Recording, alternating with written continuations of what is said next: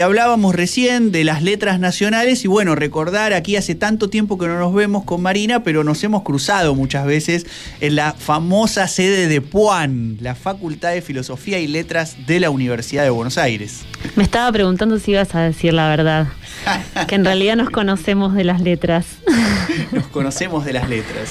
¿Qué ha pasado con ese recorrido eh, universitario vinculado a la Facultad de Filosofía y Letras?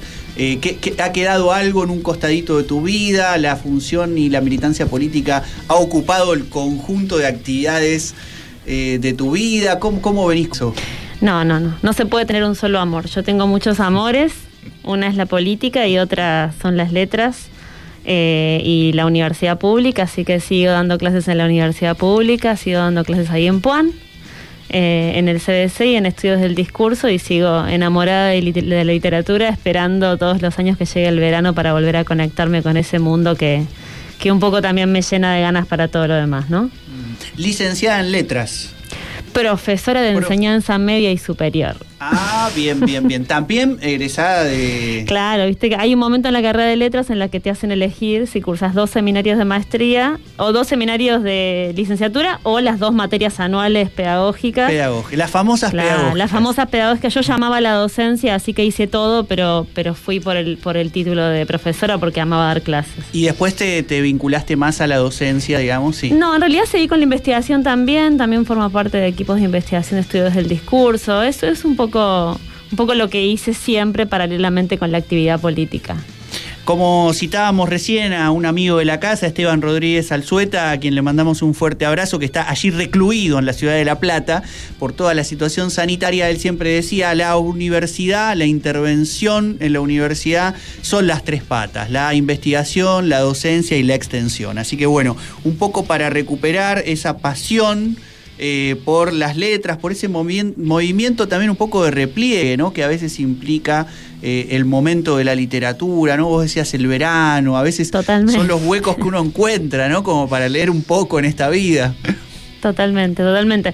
Sí, además es un poco mi vínculo con la literatura, que siempre es medio, siempre es medio marginal en la carrera de letras, ese vínculo de la literatura como algo del ocio, del placer, del disfrute, del conocimiento también eh, pero no tanto como objeto de reflexión en mi caso, sino más bien como, como escape, como descanso para, para sumar ganas para seguir, ¿no? Después siempre me dediqué más a la lingüística eh, que, a, que estudio de la literatura.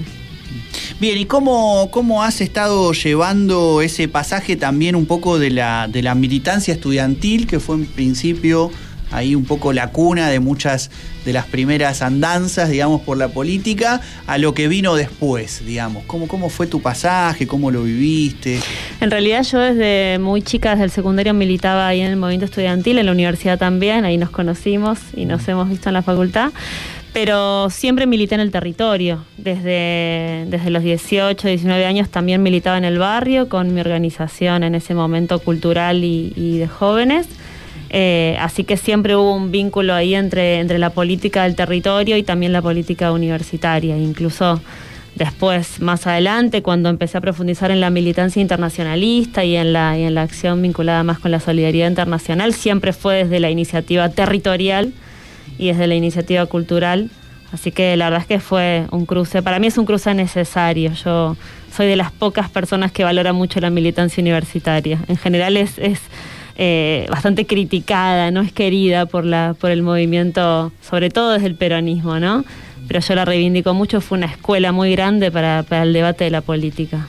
Bien, estamos conversando aquí con Marina Cardelli, actualmente presidenta de Cascos Blancos, en este programa El mito y el logos dedicado a Eva Perón en esta, bueno, intento, en esta trinchera radiofónica de filosofía errante y sucio rock. Ahora vamos a escuchar una canción que tiene mucho que ver que, con Evita y poco que ver con el rock, o más o menos. Después lo charlamos.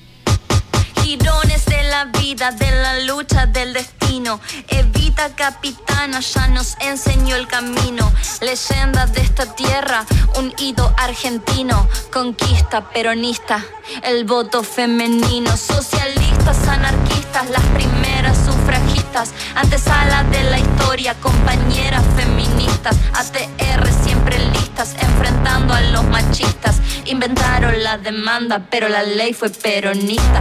Y cuando la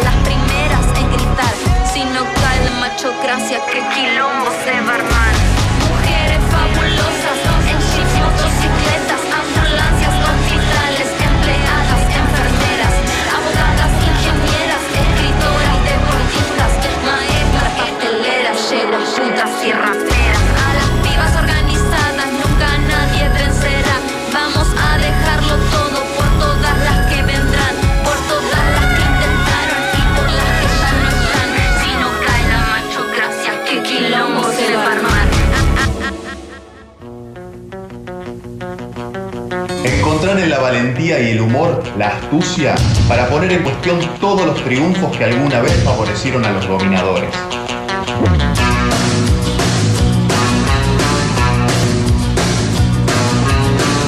Tesis sobre el concepto de historia. Walter Benjamin en La parte maldita. Filosofía errante y sucio rock.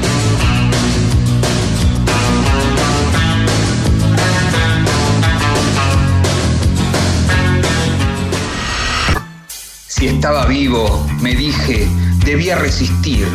Me gusta, me sigue gustando el verbo, resistir. Un sobreviviente es alguien que resiste. 77. Guillermo Sacomano, en la parte maldita, filosofía errante y sucio rock.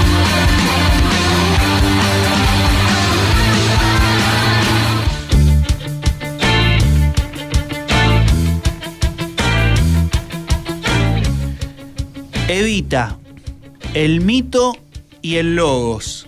Este especial dedicado a Eva Perón de este programa de filosofía errante y sucio rock de radiográfica. La parte maldita, escuchábamos recién una artística con la voz de El Pelado Rodríguez. Le mandamos un fuerte abrazo a nuestro amigo Pablo, periodista de Radio Tortuga de la ciudad de Altagracia, donde también los domingos se eh, reproduce este programa para la gente allí del Valle de Parabachasca. Antes escuchábamos Girones de una ley, Comando Evita.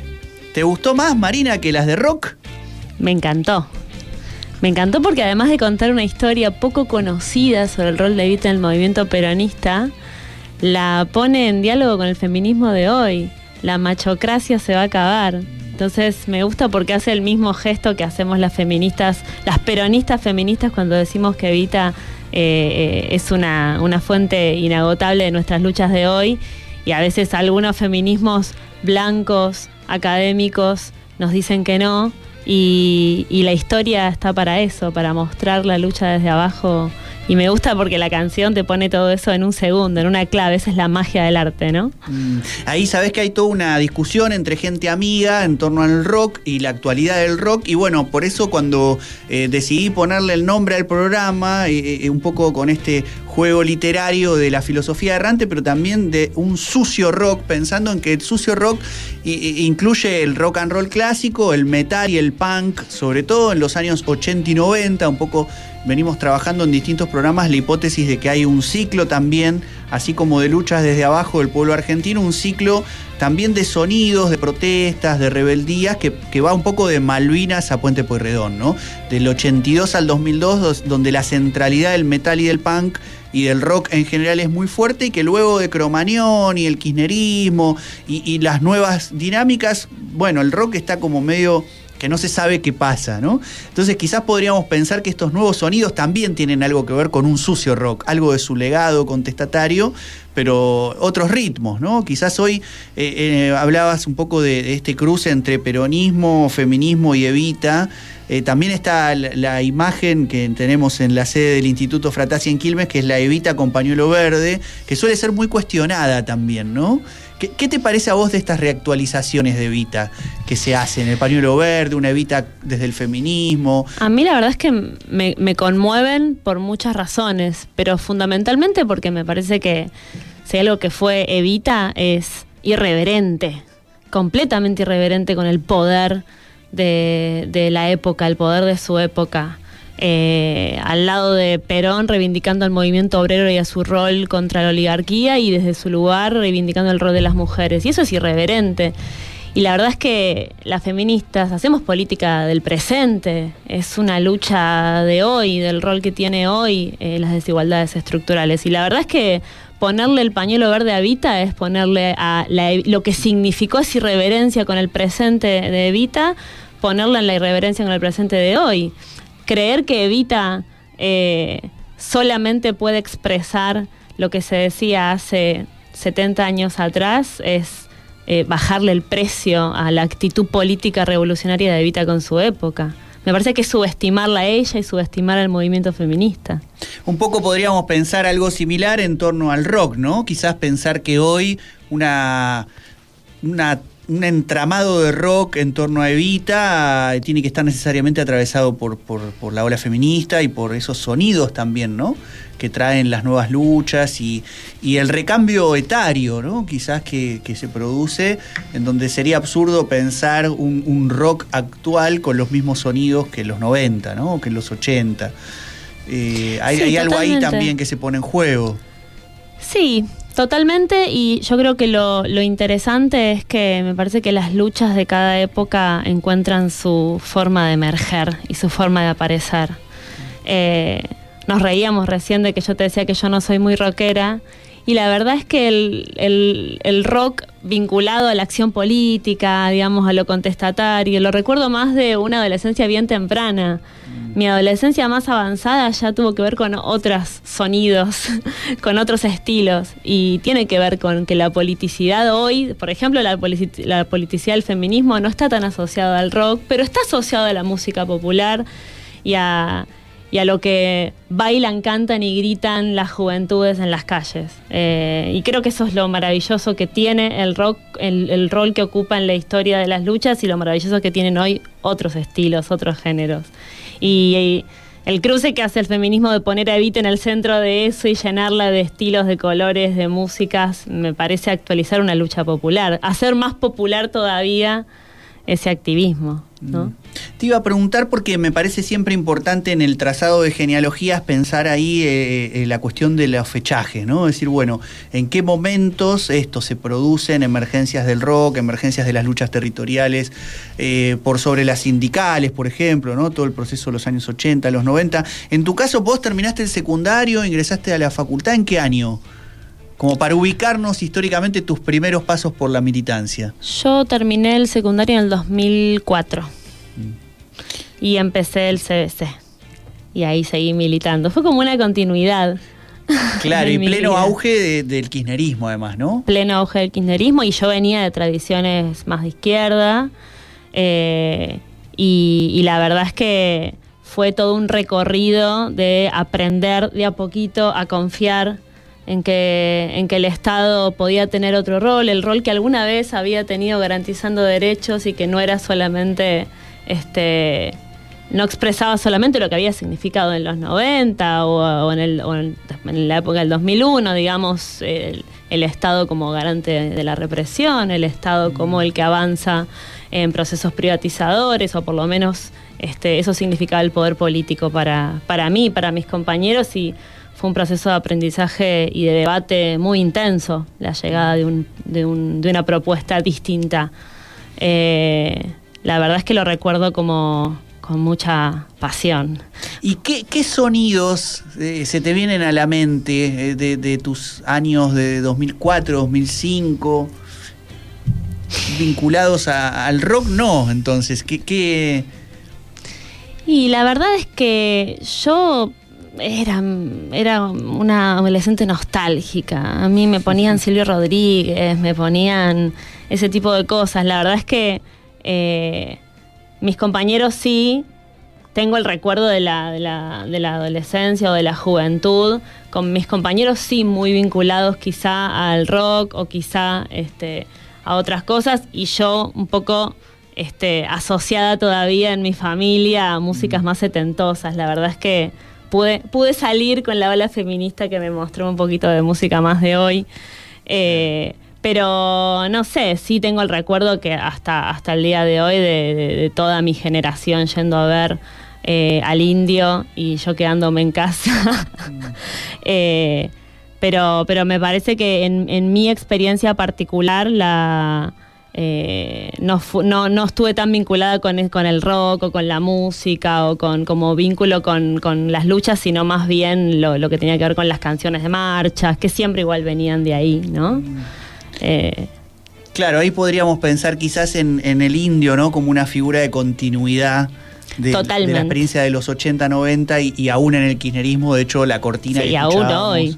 Claro, Jijiji, ¿no? Que se transformó extrañamente como en una especie también de himno de protesta y de, lucha política, ¿no? Yo creo que es lo que pues, a veces es una, es una de las únicas continuidades en términos de, me parece, eh, de asociación entre lo, popular masivo, este, el, rock y, lo contestatario o, lo que enfrenta a los poderes. Eh, de alguna manera me parece que el indio ahí traza una línea de continuidad, como decís vos. Mm. Porque las generaciones de hoy, los más jóvenes de hoy, siguen una, una, una tradición de, eh, de escuchar al indio, de, construir ahí mito y unidad popular en torno de eso y pasaba también hace 20 años. Y eso mm. creo que es una de las únicas cosas que podemos trazar una línea y ver que continúa.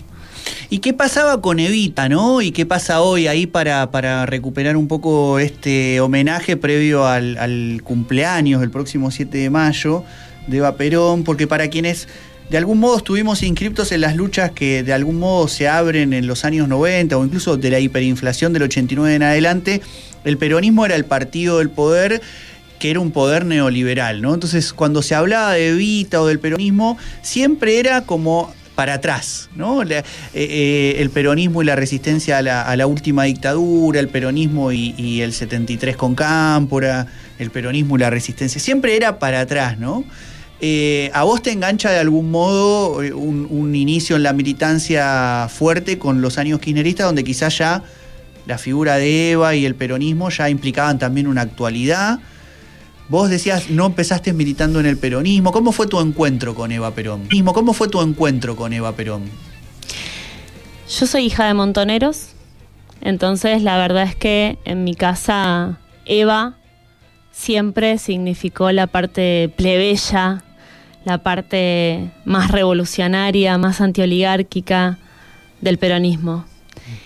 Y el peronismo institucional, el peronismo que gobernaba cuando yo era chica y, a lo largo de mi vida, era un peronismo que para mí no estaba asociado con eso, estaba asociado más con la institucionalización, estaba asociado más con la defensa de los intereses eh, concentrados que otra cosa. Y la verdad es que el reencuentro de la Argentina, del pueblo, con, un rol histórico del peronismo fue también mi, mi, reacercamiento, yo lo vivo como un reacercamiento a la militancia eh, del peronismo.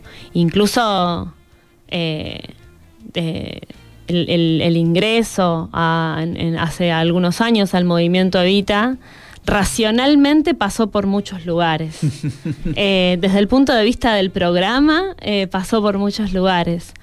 Pero yo me hice del movimiento Evita el día que escuché al Congreso del Movimiento Evita cantándole a Eva, Eva de mi vida, vos sos la alegría de mi corazón, sos el sentimiento de este movimiento de liberación. Es decir, el día que yo realmente vi que había para mí una organización, como muchos se encuentran, eh, se encuentran en otras, ¿no? Eh, en otros movimientos, que ponía a Eva en el centro no solamente por lo que significaba eh, el rol del pueblo, de la clase obrera, el rol de, los últimos de la fila en la política, sino también esa reivindicación de ese lugar todavía todavía eh, de los últimos de los últimos en el peronismo también, esa mm. expresión la más radicalizada del peronismo. Eh, de las mujeres y de, de, los, y de los que todavía ni siquiera tenían trabajo, porque esa idea de, de, lo que expresaba Eva, ¿no? Que, que por supuesto que había un rol fundamental del movimiento obrero, de los sindicatos y en la pelea por los derechos, pero Eva iba a buscar al último, al que ni siquiera todavía se podía llegar a través del trabajo formal. Y esa idea de que, de que, de que los descamisados, las descamisadas, los últimos de la fila son los primeros en la política de Estado, para mí eso lo expresa Eva. Mm. Eh, como el, el corazón más fuerte de lo que significa el peronismo, para mí lo expresa Eva. En eso tengo mis diferencias este, con, muchos, y bueno, el peronismo es eso, es debate y diversidad, ¿no? Mm. Eh, pero al, al ser mujer y al ser una de las voces más radicalizadas contra el poder concentrado, yo creo que va a ser el corazón más fuerte para mí el peronismo. Tal cual, ahí em, hay quienes sostenemos un poco esta idea que, lo plebeyo del peronismo, de un peronismo desde abajo, se concentra en la figura de Evita, ¿no? Eh, incluso, bueno, incluso por, por el propio recorrido biográfico, su muerte tan joven, ¿no? Eh, ha quedado como asociada a ese fervor revolucionario, a ese momento de afirmación de una perspectiva muy contestataria. Eh, que hace que, bueno, que interpele, como decíamos, ¿no? Desde una cuestión programática, de ideas, de acciones políticas racionales, pero también de esa fibra sentimental, ¿no? Un poco eh, el mito y el logos, ¿no? Sí, pero es la verdad cruda de la política, porque vos en la editorial dijiste también que, que, a Eva se le asociaba esto, con la pasión, con lo irracional, con el amor, que es algo completamente cierto en ella, pero además es lo que en general nos dicen a las mujeres, ¿viste? Que mm. nosotras tenemos sentimientos muy a flor de piel y que somos pasionales y que, bueno, la razón es un asunto de varones. Mm. Quizá hoy no se dice tan crudamente, pero está, está todo el tiempo sobrevolando cuando nos dicen, bueno, controlate, no te emociones, que llorar. Y la verdad es que es un modo de desacreditar la pasión en la política, como decís vos, pero la verdad es que a mí me, la, sensación que tengo siempre es que esa supuesta racionalidad liberal, neoliberal, oligárquica, en realidad lo que oculta son pasiones inconfesables. O sea, porque el odio de clase que le tienen muchas veces al peronismo, el odio irracional a la figura en su momento de Evita, lo que muestra es que hay mucha pasión ahí. Y además me, hablabas del siglo V antes de Cristo y me acordé de Aristóteles, justamente desde los estudios del discurso estudiamos la persuasión, ¿no? Y Aristóteles lo que decía, eh, o la retórica, eh, Aristóteles lo que decía es que el arte de la persuasión exige equilibrio, equilibrio entre el logos y el patos, entre las pasiones y la razón, y que finalmente lo que persuade, o sea, la política es pasión, más allá de que tenga una base racional, de que haya argumentos, que discutamos programas, después lo que te captura el corazón, el convencimiento y te hace salir hacia adelante, que es la política, es la pasión.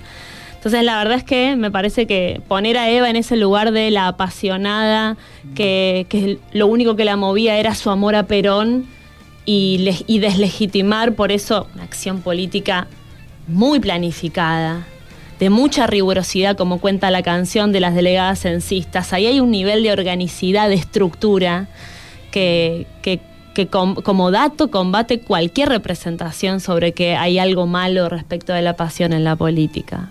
Sus pasiones nos han querido matar muchas veces, su odio ha sido violento con nosotros y, creo que nadie eh, acusa eh, nunca a los varones liberales este, en su momento o a los varones del poder de pasionales. A pesar de sus pasiones eran siempre la razón.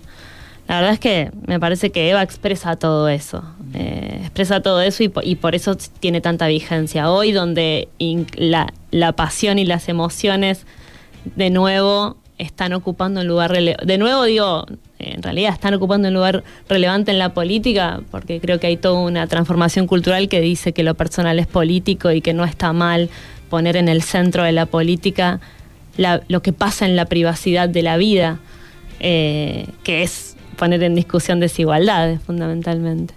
Podríamos pensar que parte de esa operación en relación a la razón y a la pasión se extiende a la actualidad cuando se trata de situar a movimientos populares ¿no? Eh, en el lugar de los que en la política se dedican a la ayuda social, ¿no? Sin una estrategia de poder, sin su formación de militantes y de cuadros, sin una intervención de cómo debería ser la Argentina.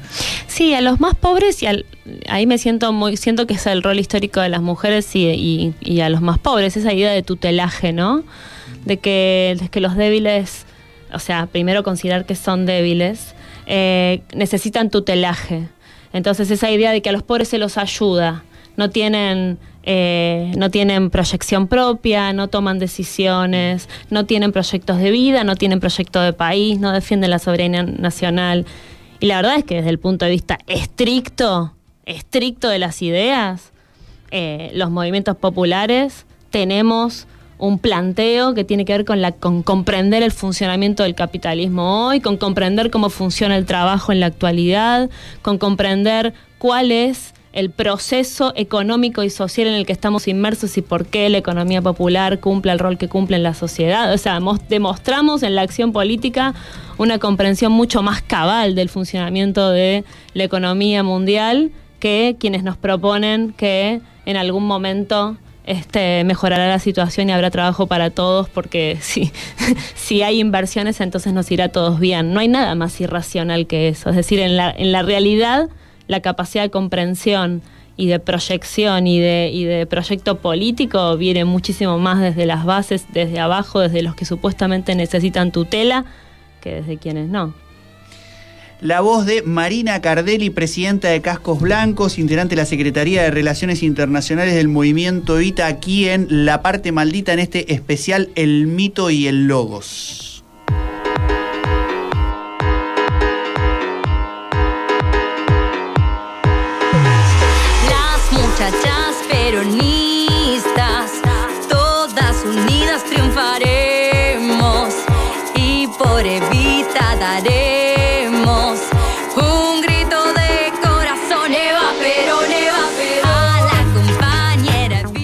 Las muchachas peronistas, aquí estamos con Marina Cardelli en, la previa, digamos, de un nuevo aniversario del natalicio de Eva Perón. Eh, ¿Te consideras una muchacha peronista? ¿Cómo, ¿Cómo fue, ya para ir finalizando un poco esto que nos contabas, empezaste una militancia en un ámbito ajeno al peronismo, hoy sos una dirigente del movimiento que lleva por nombre Evita una fuerza política del peronismo. ¿Cómo, cómo, cómo llevas esa situación? ¿Considerás que hubo un punto en el que te hiciste peronista? ¿Ya eras un poco peronista?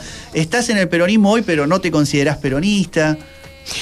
Yo soy de las que creen que el peronismo es el movimiento revolucionario más importante de la historia de la Argentina y la verdad es que un proyecto de transformación radical con protagonismo popular es peronista aunque no se autoproclame como tal a esta altura del partido.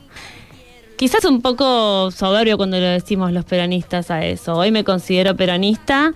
Creo que cuando no me consideraba peronista hace algunos años, en realidad era más una declaración de principios, era más un modo de denunciar el rol que un sector hegemónico del peronismo estaba teniendo en la Argentina.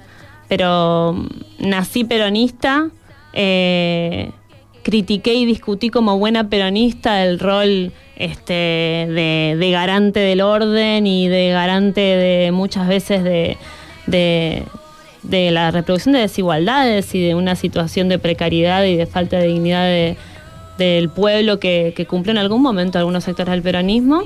Y sigo militando en el movimiento que creo que va a transformar la Argentina, que es el peronismo hoy. Yo creo que a muchos nos pasó eso. Hay muchos dirigentes y dirigentas históricos del peronismo que se alejaron de las estructuras más este, hegemónicas o tradicionales del peronismo durante algunos años y hoy están de nuevo eh, ahí eh, en un proceso distinto, en un proceso de unidad muy grande del peronismo que creo que yo para mí recuperando un rol histórico. Yo voy a seguir diciendo que durante los 90 eh, hubo muchos que, se dijeron peronistas a cargo de espacios de poder en el peronismo que, acompañaron políticas antinacionales. Y esa es una discusión que sigue viva. No creo que tenga sentido ponerse a discutir el, pasado porque hoy cambió mucho la Argentina, cambió mucho el presente y tenemos mucho que discutir del presente y del futuro pero eso atravesó las militancias de muchos de nosotros y de muchas de nosotras. Eh, así que eso, creo que, el lugar del peronismo siempre es con el pueblo y el lugar del peronismo durante algunos momentos de, de la historia quizá no fue en las estructuras que se proclamaban como tales. En 1971, Carlos Olmedo, filósofo militante y dirigente de las Fuerzas Armadas Revolucionarias, la FARC, que acompañaron el proyecto latinoamericano de Ernesto Guevara, decían, éramos peronistas hace tiempo, incluso sin saberlo. Por las que nunca volvieron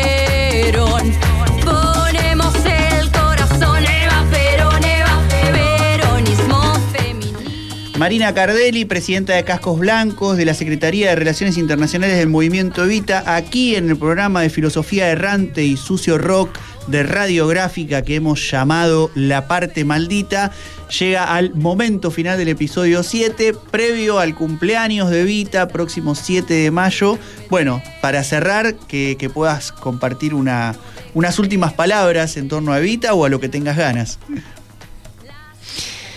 No, quizá lo único que quiero decir es que conocer a Evita y conocer el rol de Evita en el, en el movimiento peronista, en el peronismo, es conocer la densidad que tiene la lucha de nuestro pueblo. Y creo que no puede haber un militante y una militante en el país, incluso un argentino una argentina, si me corres, que no conozca la historia de Eva para comprender la, densidad que tuvo la política en el siglo XX y la densidad que tuvieron las luchas y cómo todos, todos, pero todos los derechos que podemos llegar a tener hoy son el resultado de la lucha del pueblo y eso lo tenemos que, decir y repetir todo el tiempo, porque cada vez que nos olvidamos de eso volvemos para atrás. Para mí Eva y el peronismo significan eso eh, y siempre está vigente en los debates de hoy y creo que por eso cada vez que yo escucho eh, la canción que dice que Eva es el sentimiento de este movimiento de liberación, no pienso solamente en mi organización, pienso en, en todas las experiencias de organización del pueblo, tratando de construir dignidad y un proyecto de país. Muchas gracias, Marina. Marina